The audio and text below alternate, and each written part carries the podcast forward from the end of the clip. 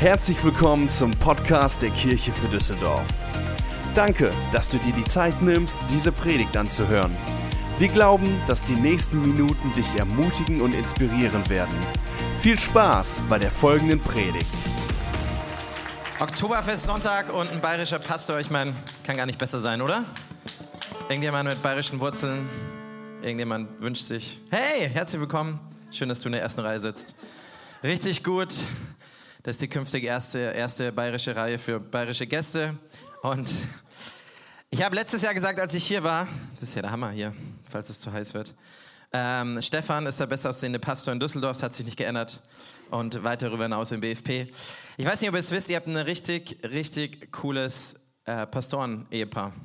Stefan hat die Woche bei uns gerockt auf der Vorkonferenz die Jugend, wo die ganzen Jugendleiter aus Deutschland da waren, hat gesprochen und äh, war so ein Segen für uns. Und ähm, ich weiß, das ist einfach, wenn du jede Woche in den Gottesdienst gehst und denkst, äh, das denken die Leute vielleicht bei uns auch, ach, der Olle Flo und der Olle Stefan, aber hey, Hammer, dass ihr hier Kirche baut und ähm, einfach dich zu ehren, Stefan. Du bist so ein Segen für unser Land, nicht nur für diese Kirche, aber du bist ein richtig krasser Mann Gottes.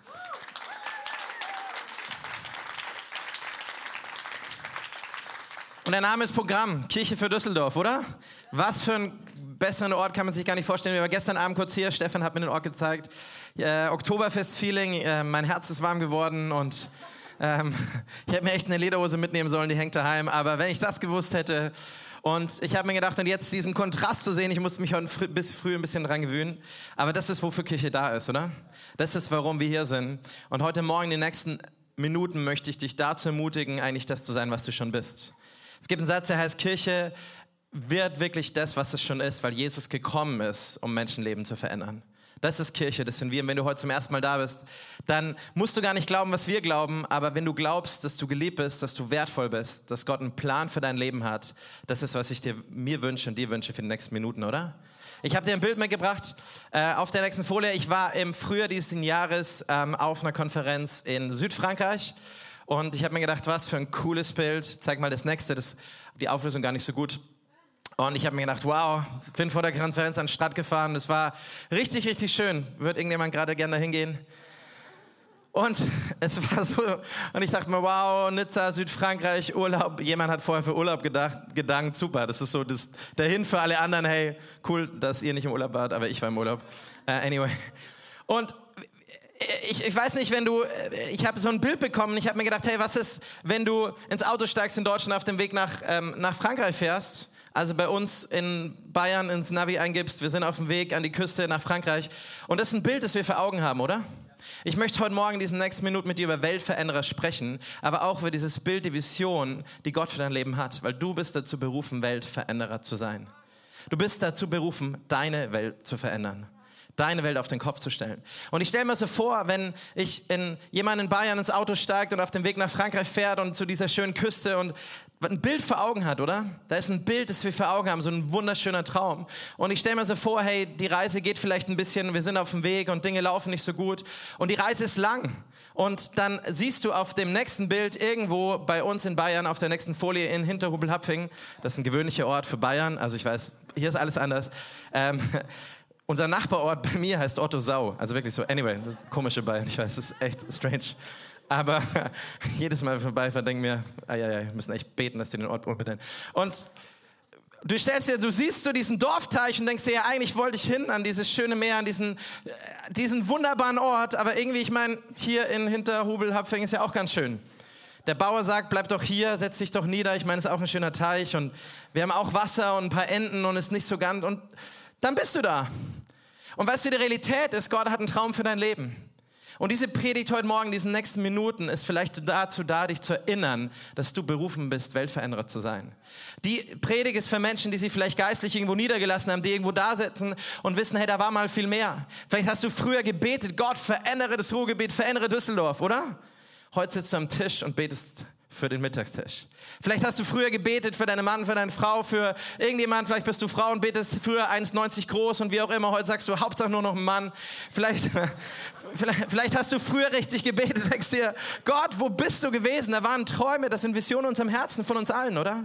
Und ich glaube, die Serie in diesen nächsten Wochen soll dich dazu ermutigen, wieder groß zu denken, groß zu träumen, ein großes Bild zu spannen. Deswegen, ich möchte ein paar Geschichten von dem erzählen, wie ich das erlebe. Aber ich hatte so auf dem Herzen, dass Menschen ermutigt werden dürfen, zu sagen, hey, träum davon. Du bist berufen, nicht an diesem See zu bleiben. Und manchmal ist es so, es passieren Dinge in unserem Leben, vielleicht erleben wir Dinge, Herausforderungen, die, die, die, die in unserem Leben passieren, vielleicht erleben wir Enttäuschungen in Gemeinde, in Kirche, im Glauben und dann bleiben wir an diesem See. Und weißt du, irgendwie ist der See ja auch nicht schlecht. Es ist ja auch ein See. Aber wenn du es vergleichst mit dem, wohin du eigentlich unterwegs warst, was eigentlich für ein Bild da war, und du erinnerst dich, ich möchte dich heute Morgen erinnern an dieses Bild. Und ich weiß nicht, welches Bild du im Herzen hast, was für ein, was für ein Traum in deinem Herzen lebt. Ähm, ich habe ein nächstes Bild mitgebracht. Ich hatte mal so einen Traum, ähm, auf einer Evangelisation von Rainer Bonke zu sein. Das ist ein Prediger, der sehr bekannt ist in Afrika. Und das war, die, das war der Gottesdienst. Richtig cool, ne? Ähm, sieht man nicht so gut, vielleicht auf dem nächsten Bild besser. Ähm, knapp eine Million Menschen und wir sind da so rumgelaufen und ich habe mir gedacht, das, das war so, ich, ich stand da hinten und sah dieses Bild und es hat so was bewegt in meinem Herzen. Und das ist für mich ein Bild in meinem Herzen, das mich bewegt, weil ich weiß, Gott kann es tun, er hat es immer wieder getan und es erinnert mich zu sagen, hey, es ist ein guter Ort, wo ich bin, aber da ist ein Traum, da ist eine Vision. Ich glaube, Gott möchte dich erinnern heute Morgen an ein Bild. Das ist ein Bild, das mich erinnert, zu sagen, hey, ich glaube, wenn Gott das in Afrika tun kann, kann er das auch in Deutschland tun. Und ich war auf dem Weg zurück von Afrika und ich habe mir so, weißt du, wenn du so im Gottesdienst kommst und denkst, du kommst zurück. Und ich saß im Flugzeug und dachte mir so, ey Gott, also irgendwie ist das alles bei uns anders.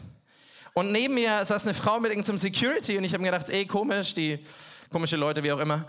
Und sie, irgendwann habe ich festgestellt, eine berühmte Schauspielerin, ich kenne die alle nicht. Wir waren früher mal in Berlin auf so einem äh, Fest für obdachlose Menschen, da waren die ganzen GZSZ-Leute immer da und ich kannte die alle nicht. Und äh, ich habe mir immer die Leute angesehen und angequatscht und irgendwann habe ich gedacht, eigentlich, und die waren immer erschreckt, dass ich die alle nicht kenne. Ähm, aber irgendwann, ja, wie auch immer. Und ich saß daneben und dachte mir, irgendwie kommt die mir bekannt vor. Und sie erzählt zu ihr Leben und von all den wunderbaren Dingen, die sie erlebt. Und irgendwie hatte ich in dem Moment einen Gedanken in meinem Herzen. Weißt du, ich glaube, dass Gott immer zu uns spricht. Ich glaube, dass Gott immer spricht. Die Frage ist, hören wir seine Stimme? Und wenn ich heute Morgen in diesen nächsten Minuten über was spreche, dann glaube ich, dass du einen Glauben bekommen hast. Dass das Allerwichtigste ist, was du verstehen darfst, Herr Jesus ist mit dir. Jesus ist mit dir auf dieser Reise. Und wenn du dich vielleicht, wenn es dir so geht, wie, wie mir es manchmal ging, dass du dich geistlich irgendwo niedergelassen hast, dass du in einem Teich bist und denkst, hey, ist ja alles gut.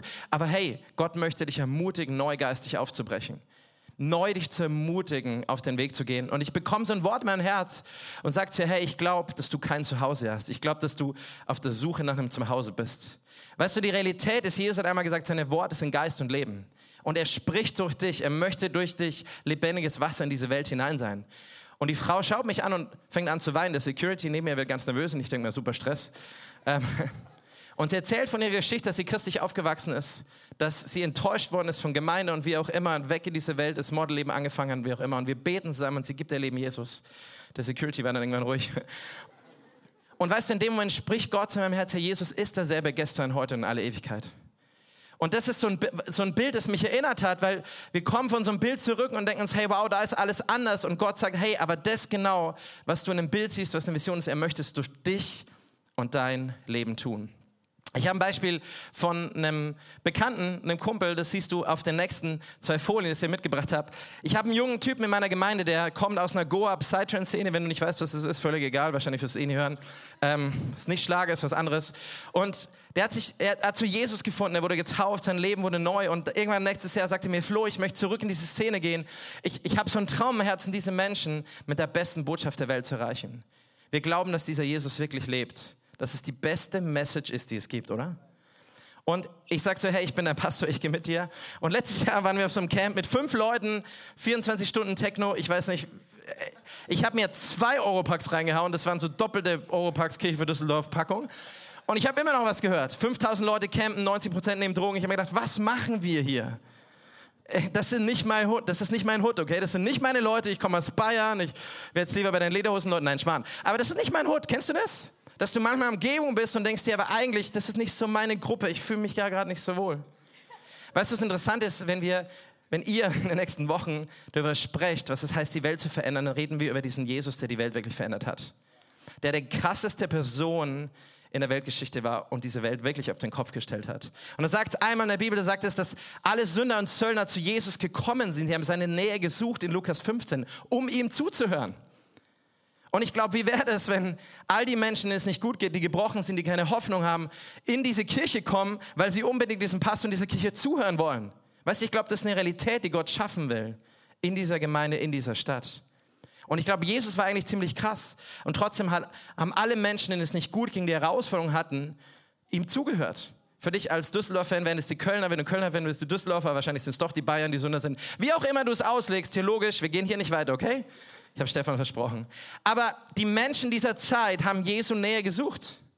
Und das Krasse ist, ähm, wir waren auf diesem Festival und es hat mich so richtig herausgefordert. Und ich dachte, hey, Flo, du erzählst doch immer so Geschichten. Und, aber irgendwie habe ich gedacht, ich habe überhaupt keine Liebe für Menschen. Und wir waren diesen Tag und waren da unterwegs und es sind coole Dinge passiert. Und am letzten Abend kommen Junge auf uns zu und ähm, spricht mit uns, wir reden und irgendwann sagt er, hey, ich will meinen Vater anrufen. Und ich denke mir so, Alter, was geht mit dir? Hast du irgendwas genommen? Und sagt er, nee, mein Papa ist Pastor hier. Es war hier in der Nähe in Osnabrück.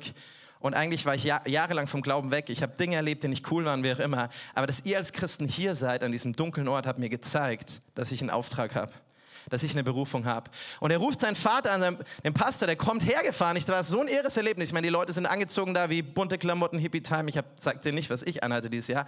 Und, und, und der Vater, und es war wie dieses Bild von Lukas 15, der Geschichte von Vater und Sohn. Der Vater als Pastor kommt rein, sie umarmen sich, der Sohn weint, der Vater weint, wir haben geheult. Und ich habe mir krass, was für eine krasse Geschichte. Und dem spricht Gott in mein Herz und sagt, hey Flo, es gibt so viele verlorene Söhne und Töchter in diesem Land.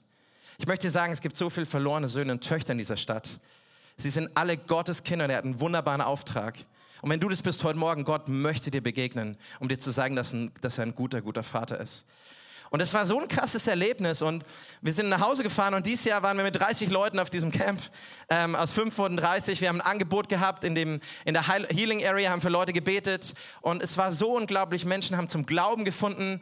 Ähm, genau, das war unsere mobile Kirche, ähm, die richtig, richtig cool war, ähm, wo die Leute vorbeigehen konnten und klingeln konnten und wie auch immer. Aber es waren so coole Erlebnisse, wo Menschen wirklich Transformation erlebt haben und eine Begegnung mit diesem Gott im Himmel hatten. Ich weiß nicht, ob ich nächstes Jahr dabei bin, aber was ich glaube, ist, dass Gott einen Auftrag hat für dich, für eine bestimmte Kultur, für deine Freunde, für deine Umgebung.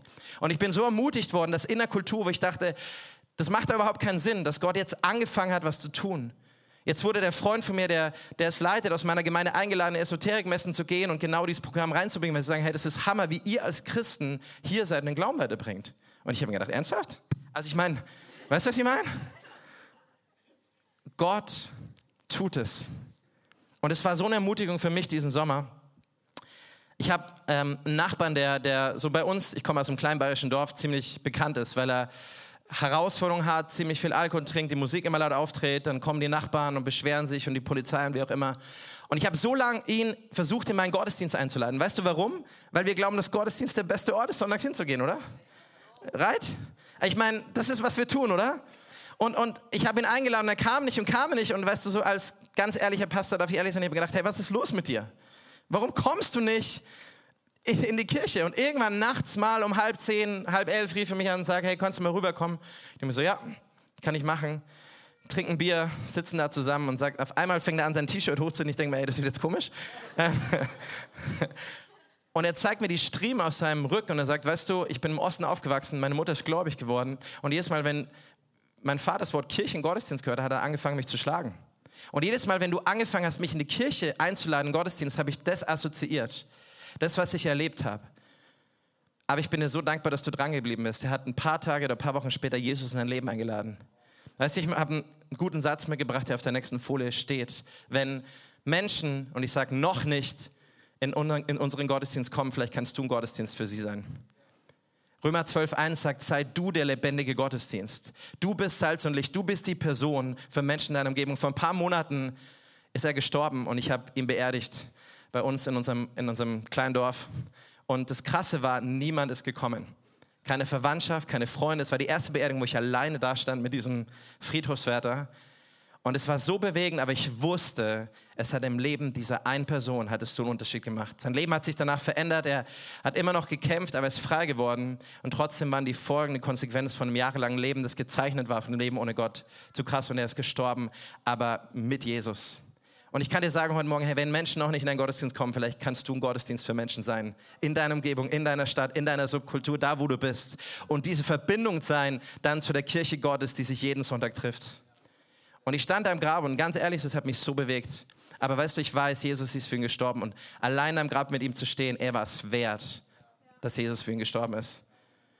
Und die Leute haben angefangen zu reden. Jetzt mittlerweile, letzten Wochen sind Leute aus meinem Dorf zu mir gekommen, weil sie gesagt haben, krass, dass du dich um ihn gekümmert hast. Krass, dass, dass, dass du da allein am Grab standst.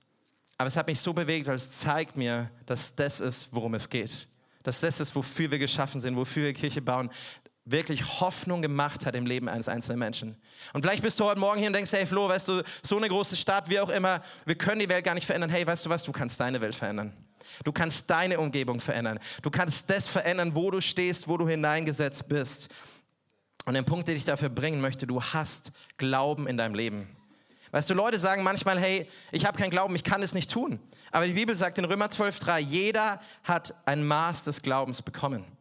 Du hast Glauben. Es gibt eine Geschichte, wo Jesus mit den Jüngern im Sturm war. Kennst du die? Jesus mit den Jüngern im Sturm und, und er pennt ein. Und was das Coole bei Jesus ist, er war die liebevollste Person in der ganzen Erde.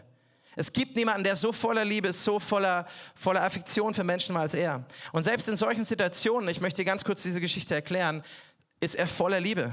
Und es ist eine Geschichte, wo Jesus einschläft im Boot, die Jünger sind im Sturm und die Realität ist, die Leute sagen, hey Jesus, wo bist du? Und dann kommt Jesus nach draußen und, und sagt, hey, wo ist euer Glaube? Und ich denke mir, das klingt eigentlich so hart, das klingt so, so heftig. Wenn ich das gewesen wäre, ich wäre irgendwie hingegangen und gesagt, Leute, was ist bei euch los? Und Jesus sagt aber eigentlich in dieser Situation, hey, euer Glaube ist da. Ihr habt Glauben. Die Frage ist in den Stürmen des Lebens, in den Herausforderungen, Jesus ermutigt dich zu sagen, hey, dein Glaube ist bereits da. Du hast Glauben in der Situation, du hast Glauben. Die Bibel vergleicht es einmal mit, Glaube ist wie ein Senfkorn. Das ist das Kleinste auf dieser Erde. Und weißt du, was er eigentlich sagt? Er sagt, hey, du hast etwas in dir. Die Frage ist, aktivierst du das, was da ist, in den Situationen, in den Herausforderungen, oder aktivierst du Zweifel und Angst und Sorge? Weißt du, ich glaube, jeder Umstand, der mir entgegenkommt, Gott hat mir bereits genug gegeben, um es zu überwinden. In der Herausforderung meines Lebens, wo ich Angst habe, Gott hat mir etwas gegeben, um es zu überwinden. Weißt du, was es heißt, wenn Glaube wie ein Senfkorn ist, Jesus sagt, hey, du wirst es hinkriegen. Du hast bereits genug in dir. Vergleich dich nicht mit anderen, sondern Gott sagt, er möchte diesen Glauben groß werden lassen, damit du Weltveränderer bist. Und wenn du an diesem Teich bist heute Morgen, Gott sagt, hey, wenn du prophetische Worte, wenn du Dinge in deinem Leben hast, Gott möchte dich daran erinnern und sagen, hey, da ist noch so viel mehr. Mach dich wieder auf die Reise, Hoffnung zu bekommen, dass du Weltveränderer sein kannst. Dass du, dass Gott dir etwas gegeben hat in dein Leben. Ich war vor einiger Zeit irgendwo auf dem Weg zu irgendeiner christlichen Konferenz. Und ich war richtig genervt von irgendwas Christlichem. Kennst du das? Und ich stand so am Bahnhof und neben mir hebt so ein Typ einen Koffer hin und klagt vor Schmerzen und sagt so, oh, und ich denke mir so, nein, ist mir jetzt total egal, weil ich bin in meiner Welt. Kennst du das irgendwann? Also darf ich heute Morgen ehrlich sein? Nein, natürlich nicht. Ihr seid alle heilig hier. Ähm, und ich setze so neben ihn und ich habe so, nee, Gott, ich habe jetzt überhaupt keinen Bock. Ähm, so geht es mir manchmal. Und Gott war so lustig, dass in dem Moment ähm, ich mich zu ihm umdrehen weil ich gedacht, okay, ich frage einfach, ob ich für ihn beten kann. Und ich so, hey, kann ich für dich beten? Weißt du, das Interessante ist, wir denken oft, dass Gott wie durch einen Sturm und einen Bäm und wie auch immer spricht, aber die Realität ist, Gott spricht oft sehr sanft und leise. Und das Übernatürlichste, was du tun kannst, ist manchmal natürlich zu sein. Einer der besten Sätze, den ich je gehört habe, war, mach's wie Gott, werde Mensch. Amen. Der war richtig gut. Mach's wie Gott, werde Mensch. Und weißt du, ich habe nur gesagt, dann habe ich was gemacht, was du normalerweise nie machen solltest, wenn du für Leute auf der Straße betest. Ich habe meine Augen geschlossen. Ich habe schon mal erlebt, dass jemand weggegangen ist, während ich meine Augen geschlossen habe. Die Geschichte erzähle ich dir nicht, glaube ich. Macht es nicht. Und weißt du warum? Ich habe heute Morgen im Hotel für eine Frau gebetet und weißt du, es ist Gott hört nicht auf lange Gebete, auf komische Gebetsformen, auf geschlossene, offene Augen, er hört auf deinen Glauben. Und ich glaube, dass es manchmal eben für Menschen vielleicht schon herausfordernd ist, wenn wir für sie beten. Und oft denke ich, schließen wir unsere Augen, weil wir Angst haben, was passiert, wenn wir unsere Augen öffnen. Und ich habe nur für sie gebetet, weil ich glaube, dass es so normal sein kann, weil Jesus in dir lebt, der größte Weltveränderer ist. Kolosser 1 sagt, ist Christus in uns die Hoffnung der Herrlichkeit. Christus in uns, die Hoffnung der Herrlichkeit. Und ich drehe mich, ich mache die Augen zu und ich mache die Augen wieder auf und er hatte Tränen in den Augen. Und ich sage so, was ist los? Er sagt, hey, es hat noch niemand in meinem Leben für mich gebetet. Weißt du was? Es kostet manchmal einen Schritt. Aber weißt du, was ich mir gedacht habe? Hey, ich glaube, jeder von uns kann beten. Wenn du Jesus in deinem Herzen hast, dann können wir diese eine Frage stellen, kann ich für dich beten? Was Gott damit tut, was damit passiert, ist immer, immer Gottes Sache. Aber eine, der eine Punkt zu fragen, hey, kann ich für dich beten? Und wir haben geredet und erzählt von so einem Schlaganfall und von dem Leben, was passiert ist. Und seine Frau gestorben ist vor ein paar Jahren. Und ich, ich denke mir so, hey, Leute haben real Challenges, die haben wichtige Herausforderungen. Aber ich kann dir sagen, wir haben einen real Jesus, einen echten Jesus, der gekommen ist in die Stürme unserer Zeit, in die Herausforderungen unserer Welt, um zu sagen, er ist wirklich da. Er ist der Gott, der voller Liebe ist für jeden einzelnen Menschen.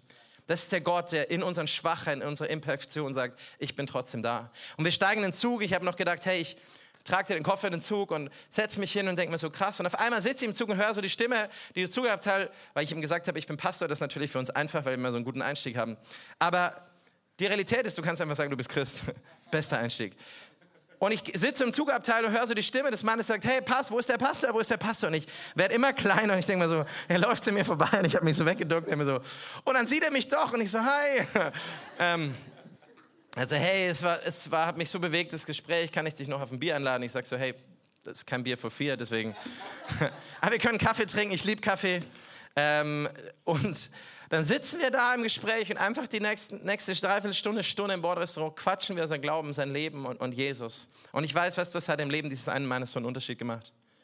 Und ich glaube, weißt du, wenn wir vergessen, dass Jesus für den einen kam, er ist für den einen gestorben, er ist, hat das für den einen getan dann glaube ich, dann dürfen wir uns bewusst sein, dass egal wie groß die Herausforderung ist, egal wie wir uns fühlen, dass Jesus so viel größer ist. Und die Realität ist, weißt du, vielleicht hast du diese Geschichte schon mal gehört in der Predigt, da gibt es eine Situation, wo, wo Goliath im Volk ist und wo, wo David ihm begegnet. Und ich glaube, manchmal erleben wir Angst und wir erleben Furcht. Und ich finde es so interessant, diese Geschichte mit David und Goliath, wie, wie David damit umgeht weil Worte wirklich einschüchtern können. Und es ist die Situation, wo, wo, wo Goliath Worte ausspricht und das ganze Volk Angst hat, allein nur durch Worte. Und David kommt in die Situation und denkt sich, hey, weißt du was? Alter Falter, was geht mit euch? Der beleidigt uns. Der hat ein Bewusstsein gehabt, so ein, hey, das kann nicht sein, oder? Weißt du, ich glaube, wir brauchen wieder neuen Bewusstsein von dem, wer da in uns wohnt, wer da ist. Ich glaube, wir dürfen das ganze Ding mal umdrehen. Wir sind keine Kumbaya singende Gemeinde, sondern wir haben Jesus in uns, die Hoffnung der Herrlichkeit, der Löwe, wo es in Sprüche 28.1 sagt, wir sind furchtlos wie ein Löwe, weil wir wissen, dass wir gerecht sind in ihm. Und weißt du, ich glaube, Gott hat uns einen Auftrag gegeben, dass wir Weltveränderer sein können. Und es macht einen Unterschied im Leben von Menschen. Und ich fasse die Geschichte nur ganz kurz zusammen.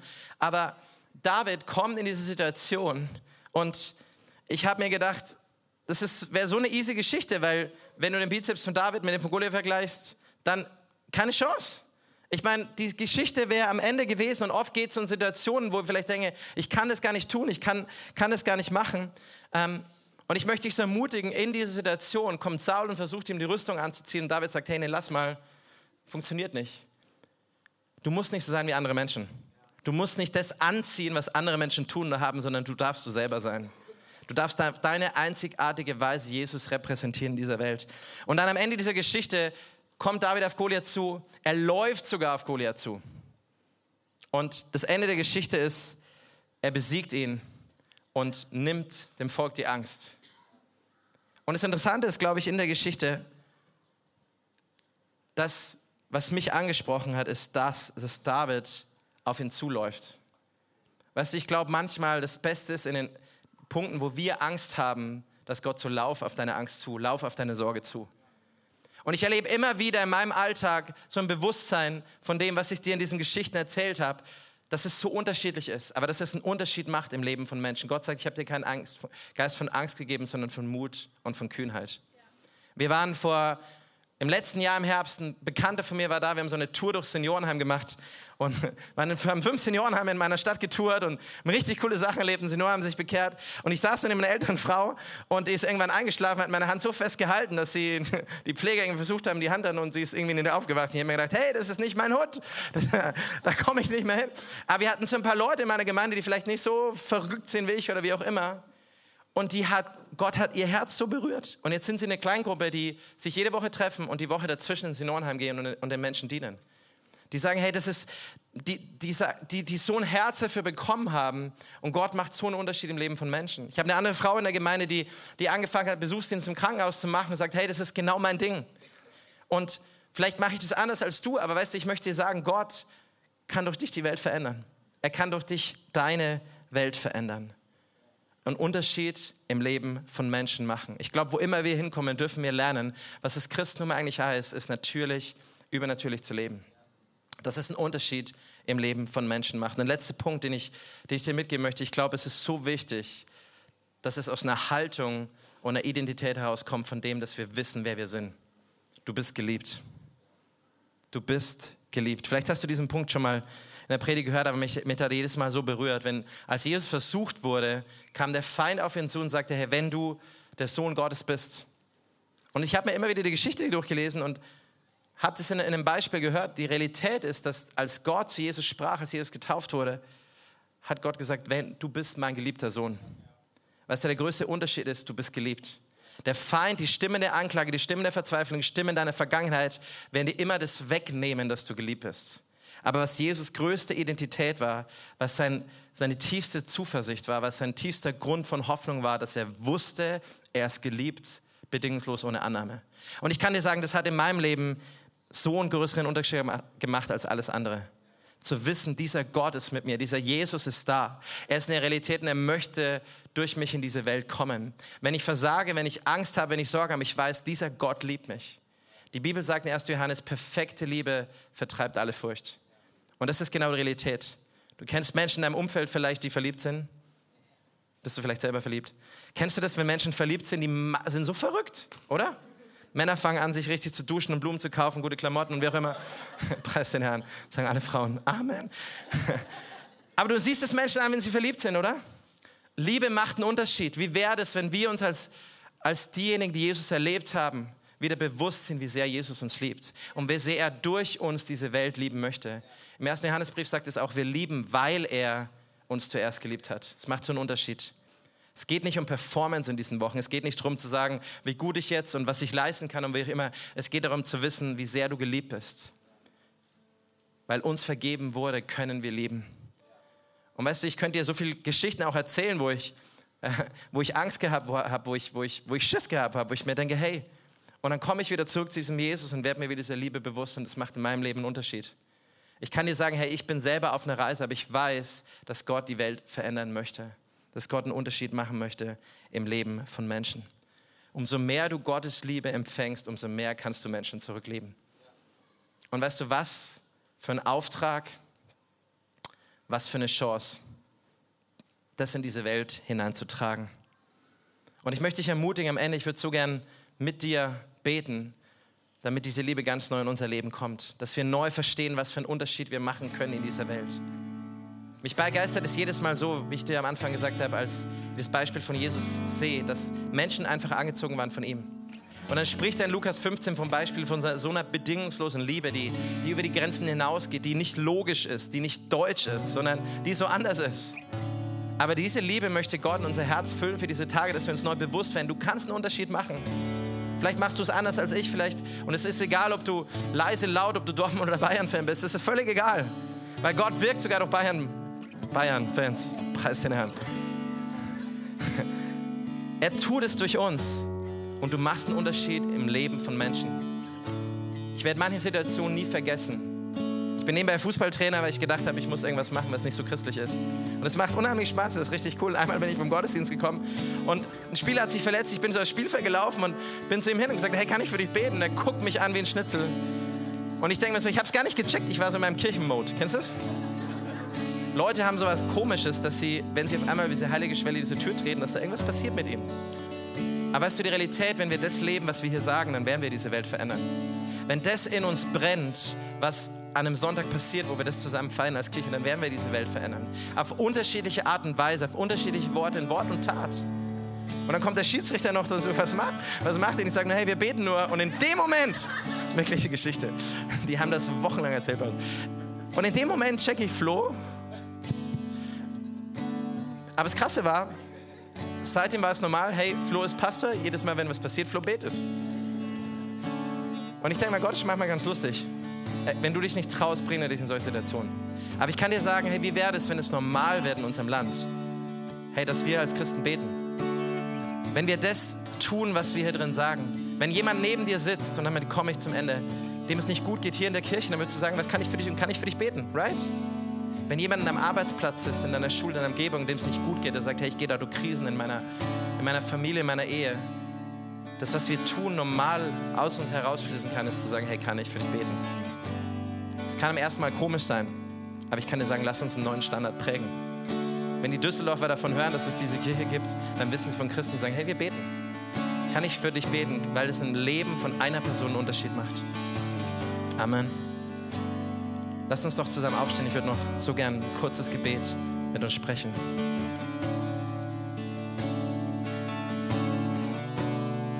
Weißt du, Jesus ist für dich gestorben und ich würde so gern ein kurzes Gebet mit uns sprechen. Weil ich glaube, das, was einen Unterschied macht, wenn wir nachher noch ein Lied zusammen singen, ist das, dass wir Gottes Liebe erleben. Die Liebe, die uns mutig macht, die uns kühn macht, Jesus zu repräsentieren in unserer Welt. Jesus hat das für dich getan, was kein Mensch getan hat. Er ist gestorben, er ist auferstanden und er lebt. Das ist, warum wir als Gemeinde, als Christen in diesem Land hier sind. Und ich würde sogar ein Gebet für dich sprechen, das ich vor vielen Jahren gebetet habe in meinem eigenen Leben, das einen Unterschied gemacht hat. Wo ich zu Jesus gekommen bin, wo ich erkannt habe, Jesus macht echt einen Unterschied. Es gab ein Mädchen in meiner Schule, bevor ich bete, die Christin war und ich hab, bin nicht christlich aufgewachsen. Ich habe mir gedacht, Christen seid das komischste Volk auf der Welt. Und ich habe Fußball gespielt, mich am Bein verletzt und kam und das Mädel hat so Jesus repräsentiert. Ich habe die immer beobachtet, jahrelang. Und das Krasse ist, weißt du, manchmal denkst du gar nicht, dass Menschen dein Leben beobachten. Und eines Tages kam ich mit Krücken in die Schule, sie kam auf mich zu und gesagt, kann ich für dich beten? Und ich sage so, ja, sie kniet sich hin, betet. Ein paar Wochen später war ich beim Arzt, ich war komplett geheilt. Es hat in meinem Leben einen Unterschied gemacht. Dass eine Person gesagt hat, kann ich für dich beten. Ich habe ein paar Wochen später in meinem Zimmer Jesus mein Leben gegeben. Das Gebet, was ich jetzt mit dir beten möchte. Und so hat sich mein Leben verändert, weil eine Person gesagt hat, kann ich für dich beten. Ich habe sie nachher gefragt, Herr, hast du Schiss gehabt? Sie sagt, total. Und ich sagte, danke, dass du es gemacht hast. Es geht nicht um die richtigen Worte, es geht nicht um die Performance, es geht darum einfach, dass wir mutig diese Liebe weitergeben, auf unsere Art und Weise.